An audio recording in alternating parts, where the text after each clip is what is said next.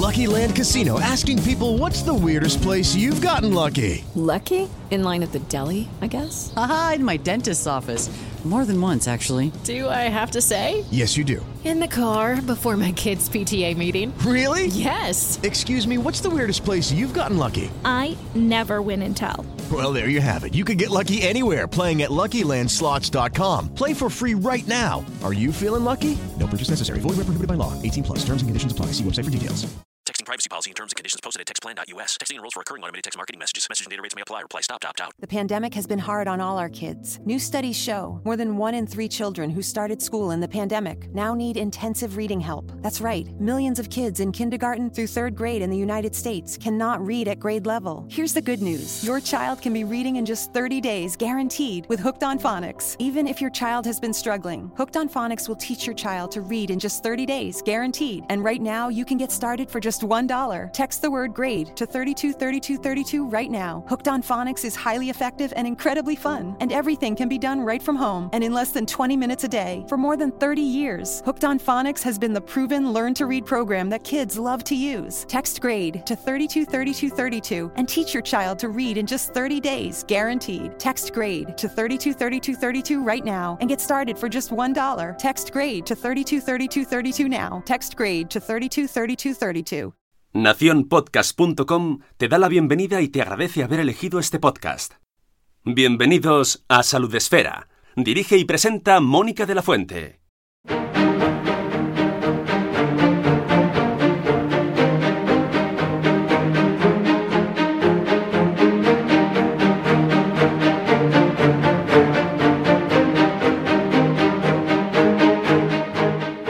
Hola amigos, bienvenidos un día más al podcast de Salud Esfera. Hoy sí, de nuevo toca ración de coronavirus. No tenemos suficiente ya con todos los medios, no hace falta que cambiemos de tema, mm, pues nos gustaría, pero no podemos. No podemos porque eh, llevábamos tiempo intentando hablar con el invitado de hoy y hemos tenido la suerte inmensa de que nos haya dedicado unos minutos. Así que los tenemos que traer, desde luego, a este podcast a una de las personas que más nos gusta escuchar, por su calma, por la tranquilidad que nos eh, invade al escucharle y porque sabe mucho y nos gusta mucho leerle y eh, bueno, enterarnos un poco mejor de las cosas que estamos viviendo. Él es Ignacio López Goñi, doctor en biología, catedrático de microbiología en la Universidad de Navarra. Él es profesor y compagina sus tareas docentes e investigadoras con la divulgación científica a través de su blog Microbio, una plataforma de divulgación científica de noticias y curiosidades sobre virus, bacterias y otros temas relacionados con microbiología y la ciencia en general. Además, colabora con diferentes plataformas eh, como por ejemplo Naucas, es miembro de la Sociedad Española de Microbiología y de la American Society for Microbiology.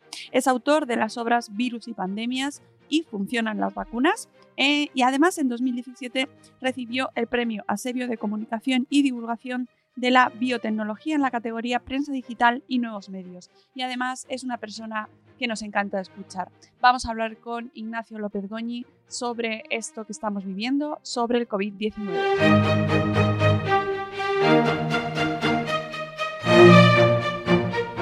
Tenemos con nosotros a Ignacio López Goñi, eh, hemos hablado ya aquí con él en otras ocasiones, doctor en biología y catedrático de microbiología de la Universidad de Navarra y eh, voz referente en estos días. Ignacio, buenos días, bienvenido a nuestro podcast.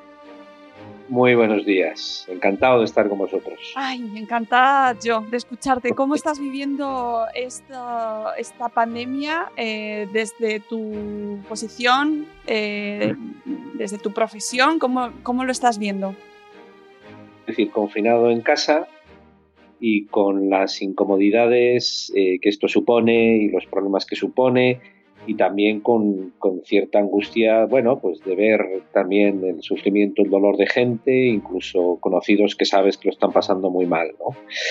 Pero mm, ya pasándonos al, lado más profesional, pues hombre, eh, es la primera vez que estamos viviendo una epidemia a tiempo real. Y en una situación totalmente nueva para la humanidad, de globalización, de redes sociales, de comunicación, Y eso, por una parte, eh, bueno, pues desde el punto de vista profesional es interesante ver cómo está ocurriendo todo y qué cantidad de cosas eh, podemos aprender para, el futuro. Está siendo increíble a nivel, eh, en todos los niveles. Estamos viendo cómo está afectando a todas las profesiones, en todos los campos y, nos, no sabemos asimilarlo. Eh, sí, como tengo pocos minutos para hablar contigo, sí que me gustaría dejar un poquito, hacer un poco resumen de lo que estamos viviendo. ¿Sabemos en general, o crees que tenemos conciencia de lo que estamos viviendo, que sabemos realmente lo que está pasando? A ver, en parte sí, en parte no. Esto es lo más parecido, probablemente para, para la inmensa mayoría de nosotros, lo más parecido a una guerra que hemos vivido nunca. ¿no? Pero las guerras eh, no sabes ni cómo ni cuándo acaban esto sabemos que va a acabar. ¿no? A ver, por una parte, eh, eh, lo, bueno, lo, que yo podría decir que es, interesante o, una buena noticia relacionada con esto es que la ciencia jamás ha estado tan bien preparada para enfrentarse a un problema como este, a una pandemia. ¿no? Fíjate que eh, cuando se describió por primera vez los primeros casos de SIDA, en 1981, se tardaron más de dos años en identificar al patógeno. imagínate que estuviéramos ahora dos años sin saber quién es el que está causando toda esta hecatombe, ¿no? Eh, pues mira, a finales de diciembre China notifica los primeros casos de neumonía típica severa de origen desconocido. Una semana después se identifica el patógeno, el coronavirus. Una semana después ya se tiene el primer eh, sistema de diagnóstico molecular del, virus. ¿no? Es decir, hemos avanzado a una velocidad increíble. En estos escasos tres meses hay más de 1.400 artículos científicos sobre el coronavirus, sobre su biología, su genoma, eh, su ciclo celular, eh, vacunas, antivirales, eh, aspectos clínicos, epidemiológicos. Jamás habíamos aprendido tanto de un virus en tan poco tiempo, ¿no? Y eso da sus frutos, obviamente, ¿no? Y esos frutos son esos candidatos de vacunas que ya, que ya están eh, eh, entrando algunos de ellos en fases clínicas, toda esa batería de, antivirales y otros medicamentos antiinflamatorios, inhibidores de virus, etcétera, que se están ensayando en los casos más graves. Es decir, tenemos herramientas para enfrentarnos a una situación eh, bueno, pues muy dura y que efectivamente hay cosas que no sabemos, porque a veces a la ciencia le pedimos todas las respuestas y hay un cierto grado de incertidumbre pues que tenemos que asumir, porque la ciencia no tiene todas las respuestas. Y habrá muchas cosas que responderemos dentro de unos meses cuando conozcamos mucho mejor cómo ha, sobre todo de la enfermedad, cómo ha ido la evolución de esta, de esta enfermedad. Eh, efectivamente, estamos viendo cómo va cambiando cada día, pero eh, sí que creo que eh, estamos escuchando hablar como población de conceptos científicos más que nunca, ¿no? ¿Crees que conseguiremos enterarnos de la diferencia entre virus y bacteria? Yo creo que ya a partir de esta, espero que lo tengamos claro, ¿no? De que no hay que usar antibióticos para una infección viral, a no ser que se complique, ¿no? Eh, bueno, no sé, igual nuestro nivel, eh, el nivel cultural, el nivel científico de la población eh, aumenta de esta manera. Obviamente no compensa lo que estamos pasando para subir el nivel científico, ¿no? Pero quizás sí que es bueno que, que la sociedad se dé cuenta también, ¿no? En este momento eh, bueno, que ahora, ahora todo el mundo está preguntando como la canción, ¿no? ¿El anillo para cuándo? Bueno, pues la vacuna para cuándo. Exacto. Y, es bueno darse cuenta, a ver, eh, la vacuna para cuándo, claro que sí, pero hemos tenido eh, la ciencia estrangulada durante un decenio, durante más de 10 años, y ahora le estamos exigiendo soluciones. Esto nos tiene que dar, bueno, pues nos tenemos que dar cuenta que de esto nos va a sacar la ciencia, y que esa, y si hace, imagínate que hace eh, escasamente seis meses a alguien nos preguntan, oye, ¿tú invertirías tu dinero de impuestos para un grupo que está investigando unos virus en unos murciélagos? Pues todo el mundo hubiese dicho, mm, vamos, mm, por supuesto que no, ¿vale? bueno, pues nos tenemos que dar cuenta que esa investigación, esa investigación básica, es la que ha permitido en otros grupos, de, en otros países, bueno, pues que tengamos ahora esos candidatos de vacunas y de antivirales, etcétera. Hoy veía, por ejemplo, una gráfica muy gráfica, nunca mejor dicho, en la que se veía eh, los países eh, que más habían invertido en ciencia y tecnología eran los primeros eh, que habían salido de esta crisis, de esta pandemia y mejor, como son Corea del Sur y, Japón, ¿no? Bueno, pues quizá efectivamente tenga relación esto y en el futuro también a nuestra clase política le podamos decir, oye, hay dos aspectos que tenemos que cuidar especialmente en el futuro. Uno, obviamente, es nuestro sistema sanitario, porque nunca mejor dicho, en eso nos va la salud, ¿verdad? Y, esto se podía haber cuidado de otra manera, el sistema sanitario, y el otro es el sistema de investigación y desarrollo. Mm. El otro día leía, no quiero equivocarme, pero creo que era Antonio Muñoz Molina, que escribió una columna, un artículo sobre eh, el poder del conocimiento ahora mismo, más que nunca, ¿no? Eh, eh, ¿cómo, ¿Cómo nos informamos? Tú como divulgador científico, que además haces una labor fundamental en redes estos días y desde tu blog y todas las entrevistas que estás dando, ¿cómo ayudamos a la población a informarse correctamente?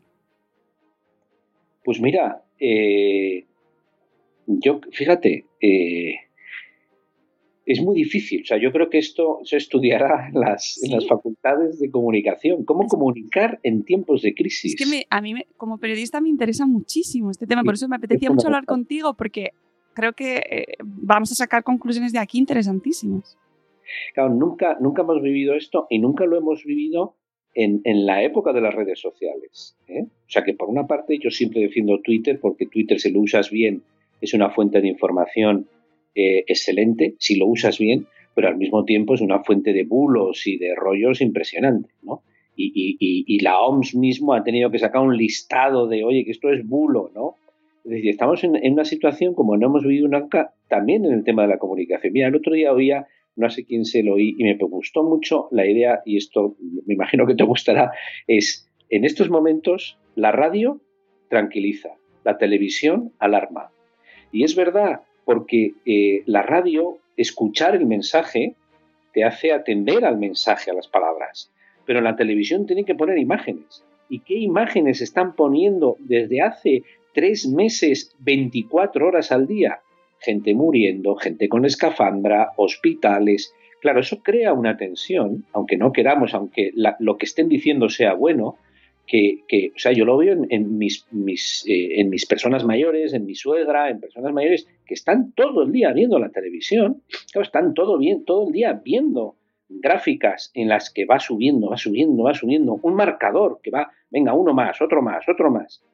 Eh, hay que informar a la gente, por supuesto que hay que informar a la gente, pero no sé si es esta la manera de informar a la gente en una situación tan dramática en, la que hay una, situación de crisis que lo que hace es crear efectivamente una angustia. Date cuenta que hay gente, bueno, hay gente no, todos estamos 24 horas metidos en casa. Las personas que estén constantemente viendo la televisión, pues les va a crear una, eh, un exceso de ansiedad excesivo. Por eso yo lo recomiendo es oír la radio. Oír la radio, ver menos la tele y además estamos escuchando ahora todo el mundo opina todo el mundo opina sobre, sobre el coronavirus, como afecta a todo el mundo, todo el mundo opina. Claro. y claro, ya no sabes con qué quedarte, ¿no? Hay una sobreinformación absoluta y mm, a mí sí que me gustaría eh, dejar claro a nuestra audiencia qué es lo que, eh, bueno, antes de qué es lo que tenemos que hacer. Las medidas que se están tomando son las adecuadas. ¿A ti te parece que estamos haciendo lo adecuado, quedándonos en casa todos ahora mismo? Eh, no queda otro remedio. ¿Vale? Eh, es, eh, a ver, por una parte, si lo miramos desde el punto de vista, digamos, como científico, por decirlo de alguna manera, en un, en un pico epidémico, el número, de, el número de afectados va subiendo, porque el número de susceptibles es muy grande. Este es un virus nuevo, por lo tanto, todos estamos, no tenemos inmunidad previa y todos somos susceptibles y por eso el pico está subiendo rapidísimamente, ¿no? Hasta que llega a un tope empieza a bajar, o sea que las curvas epidémicas acaban. Eso es buena noticia. Esto no va a durar toda la vida. Esto acabará. Bien. Pero ¿qué pasa? Que si ese pico de la epidemia efectivamente es muy picudo, es muy, muy abrupto como está siendo, colapsa el sistema sanitario, que es lo que estamos viendo. ¿Vale? Cuando tú tienes una vacuna, tú lo que haces es cortar la cadena de transmisión del virus, ¿vale? Y puedes conseguir que ese pico de la epidemia baje y por lo tanto no colapse el sistema, ¿vale? Cuando no, cuando nos enfrentamos a un virus como ahora que no tenemos una vacuna, la única manera o una de las únicas maneras de bajar esa, incidencia ¿eh? Eh, es separarnos entre nosotros, evitar que el virus salte de unos a otros. Esas medidas de confinamiento y de aislamiento son las que pueden evitar que el virus se vaya transmitiendo y que por lo tanto la epidemia, a ver, al final el número de personas infectadas va a ser el mismo, pero no es lo mismo tener 10, 10 enfermos en 10 días que 100 enfermos en un día, porque 100 te colapsa el sistema, ¿Qué es lo que está pasando ahora. ¿no? Entonces, por eso, para bajar la curva epidémica, hacerla más chata, ¿eh? Pues lo que tenemos que hacer es separarnos entre nosotros. Es la única manera de evitar que el virus se vaya transmitiendo y, sobre todo, protegiendo de esa manera las cosas más débiles ahora, que es nuestro sistema sanitario y las personas mayores, los ancianos y las personas con otras patologías. ¿no? Es decir, ahora el mensaje es, la vacuna eres tú. Y para mm, entender ese mensaje, la vacuna eres tú, pues ahora no te queda más remedio que quedarte en casa. Vale, pero ¿cuánto tiempo, cómo de drástico, cómo tal? Pues yo sinceramente no lo sé, porque eso es una decisión muy difícil que gracias a Dios a mí no me toca tomar, ¿no? Porque ahí tienes que valorar lo que se llama el riesgo-beneficio. Riesgo-beneficio no me, no me estoy refiriendo a lo económico, sino eh, qué beneficio tiene esta medida para realmente cortar la, la epidemia, ¿no? Y eso son medidas eh, muy difíciles de tomar y, la demostración es que aquí cada país está haciendo una cosa distinta. O sea, no hay, una, no hay un criterio único.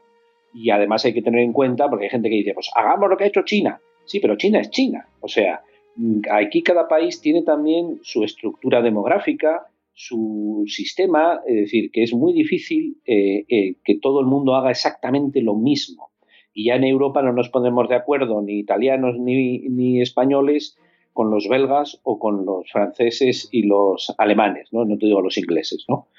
Pues esto es muy difícil. Entonces yo sinceramente no me atrevo a decir, oye, hay que llevar esto a rajatabla, tienen que salir los niños o no tienen que salir los niños.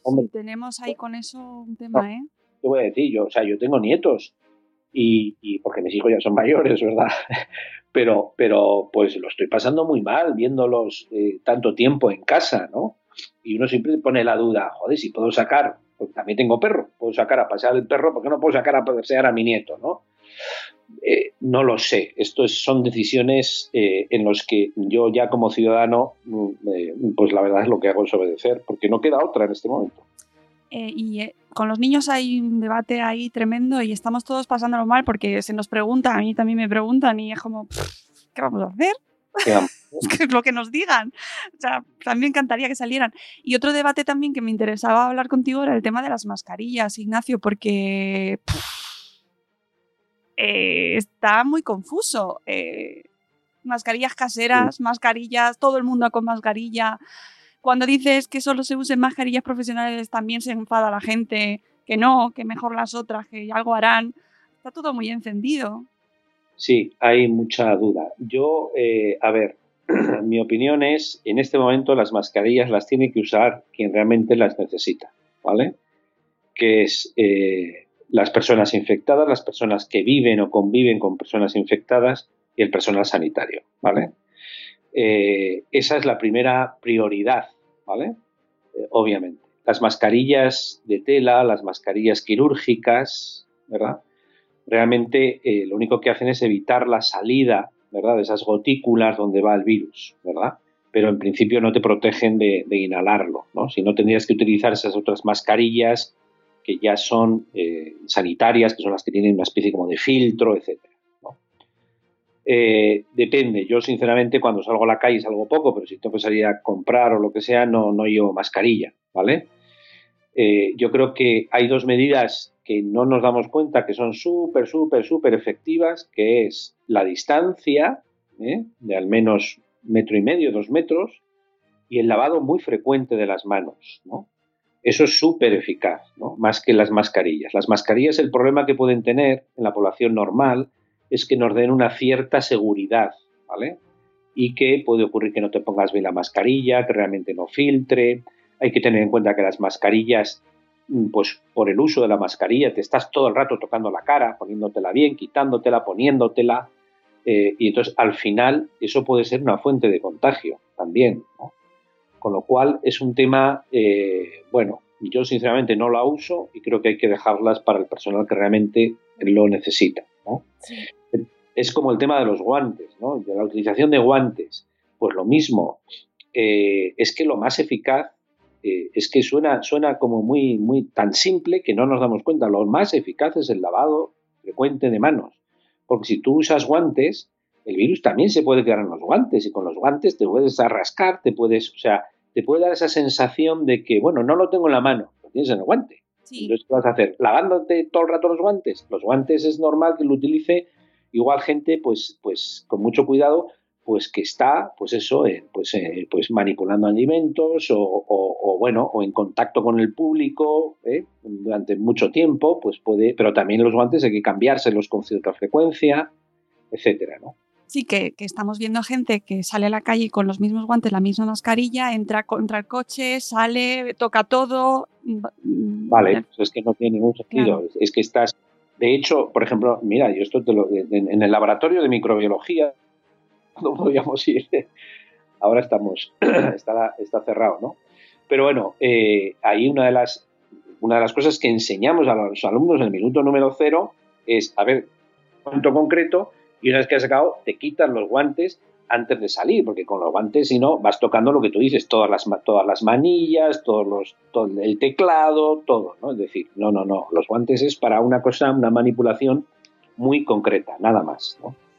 Sí, de hecho hablaba con, con alguien del personal sanitario y decía, si los propios sanitarios eh, podemos cometer muchísimos errores con, a la hora de tocar cosas que no hará la población general. Yo creo que eso es y también decían que al decirnos que no usemos mascarillas, no se nos está enseñando a usarlas bien. ¿Sabes? Que estaba ese, ese otro mensaje. No lo sé, no sé, la verdad. Es muy complicado. Es complicado, ¿vale? Porque, insisto, los guantes y las mascarillas también hay que saber ponérselos y quitárselos. Claro. ¿Vale? O sea que no es. ¿eh? Bien. Eh, yo, sinceramente, yo, por ejemplo, ni uso guantes ni mascarilla cuando salgo a la calle, lo poco que salgo, porque pienso que es más eficaz, insisto, esa, esa distancia, ¿verdad? Que hay que cuidar. Y el lavado de manos, pues antes, eh, si puedes durante y después, ¿no? Y además el lavado de manos con agua y jabón, ¿eh? que entendamos que el agua y jabón es lo más eficaz porque sabemos que el jabón deshace, ¿verdad?, las membranas, los lípidos del virus, que por lo tanto es lo más eficaz para, eh, inactivar el virus en nuestras manos.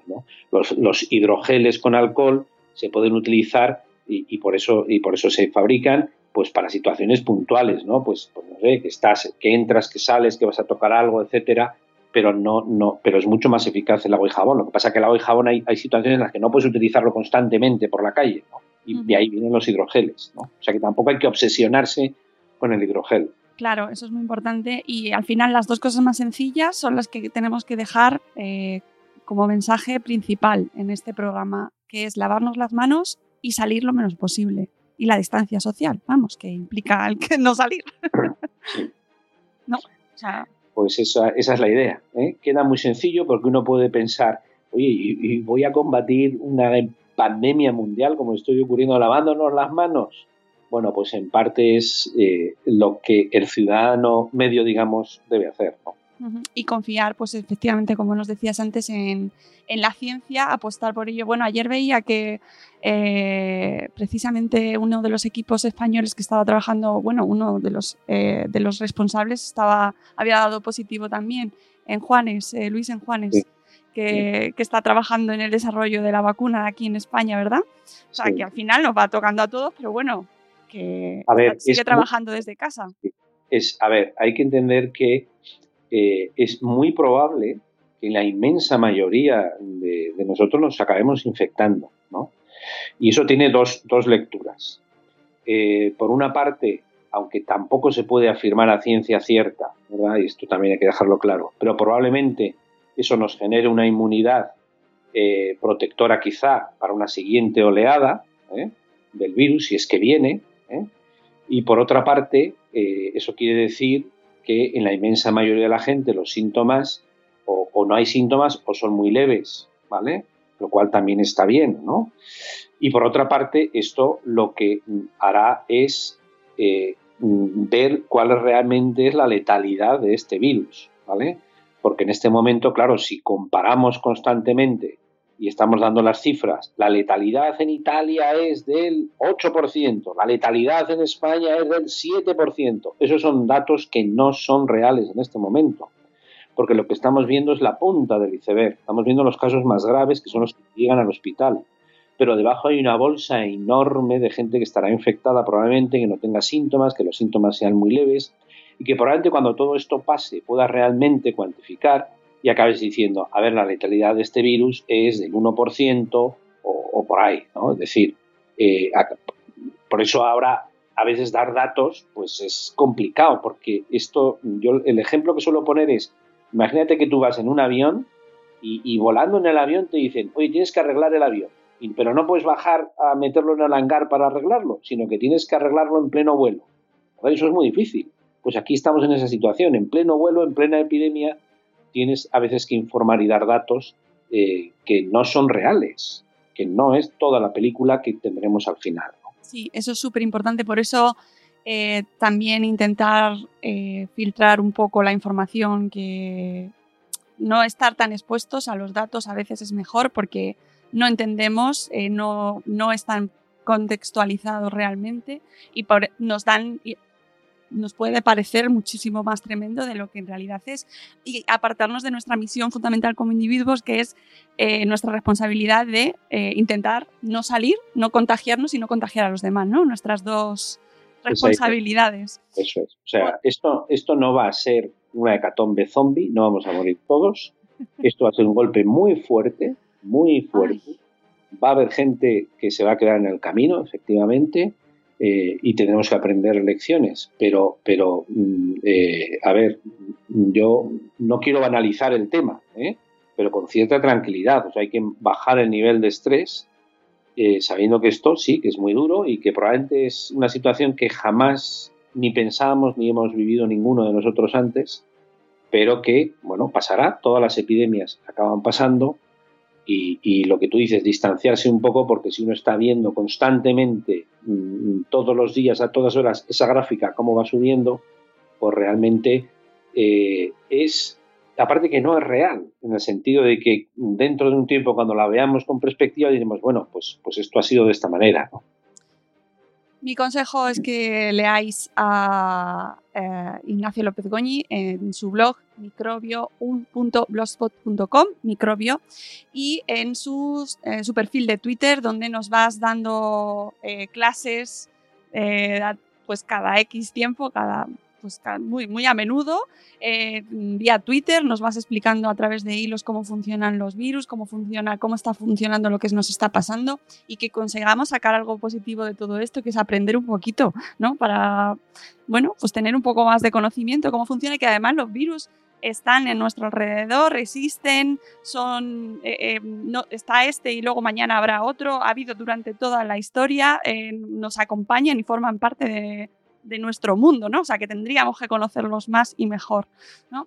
Así que... Sí, y yo, y yo lo recomiendo es eh, oír más la radio y ver menos la televisión. Y leer, leer, que podéis leer los libros de Ignacio López Goñi, que ahora me imagino, bueno, el de virus y pandemia no está en digital, que yo ya lo he buscado y no existe en versión digital. está, eh, está, agotado, estamos ya trabajando en la segunda, en una nueva reedición y actualización del, del virus que tendrá, eh, a ver, estoy esperando a ver cómo acaba todo esto, para acabar los capítulos, obviamente. Claro, bueno, esperamos, eh, pero existe la versión física de virus y pandemia y tenéis, por supuesto, también los demás libros de microbiota, los microbios de tu organismo y el que ya hablamos aquí en Salud Esfera de las vacunas, funcionan, de verdad funcionan las vacunas, que obviamente ya tenemos la respuesta aquí. Tenemos la respuesta. Tenemos la respuesta. Todo el mundo está esperando la vacuna. Pero por eso es importante, oye, cuando esté la vacuna, vacunaros. ¿eh? Claro. por favor, porque, porque estamos ahora todos rezando.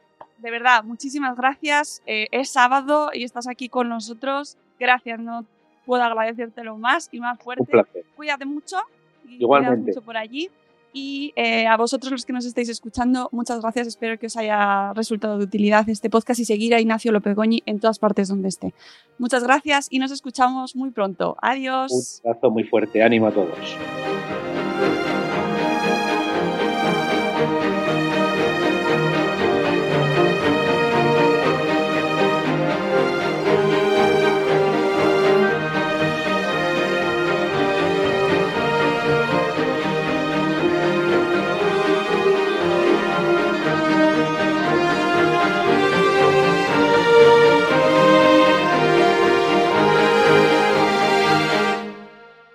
Leftovers or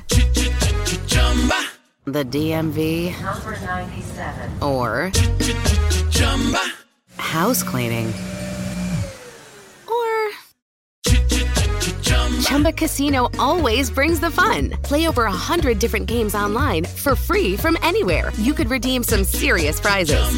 Chumba. ChumbaCasino.com. Live the Chumba life. No purchase necessary. Void where prohibited by law. T plus terms and conditions apply. See website for details. Texting privacy policy and terms and conditions posted at textplan.us. Texting enrolls for recurring automated text marketing messages. Message and data rates may apply. Reply stop, opt out. The pandemic has been hard on all our kids. New studies show more than one in three children who started school in the pandemic now need intensive reading help. That's right, millions of kids in kindergarten through third grade in the United States cannot read at grade level. Here's the good news your child can be reading in just 30 days, guaranteed, with Hooked on Phonics. Even if your child has been struggling, Hooked on Phonics will teach your child to read in just 30 days, guaranteed. And right now, you can get started for just $1. Text the word grade to 323232 right now. Hooked on Phonics is highly effective and incredibly fun, and everything can be done right from home and in less than 20 minutes a day. For more than 30 years, Hooked on Phonics has been the proven learn to read program that kids love to use. Text grade to 323232 and teach your child to read in just 30 days, guaranteed. Text grade to 323232 right now and get started for just $1. Text grade to 323232 now. Text grade to 323232.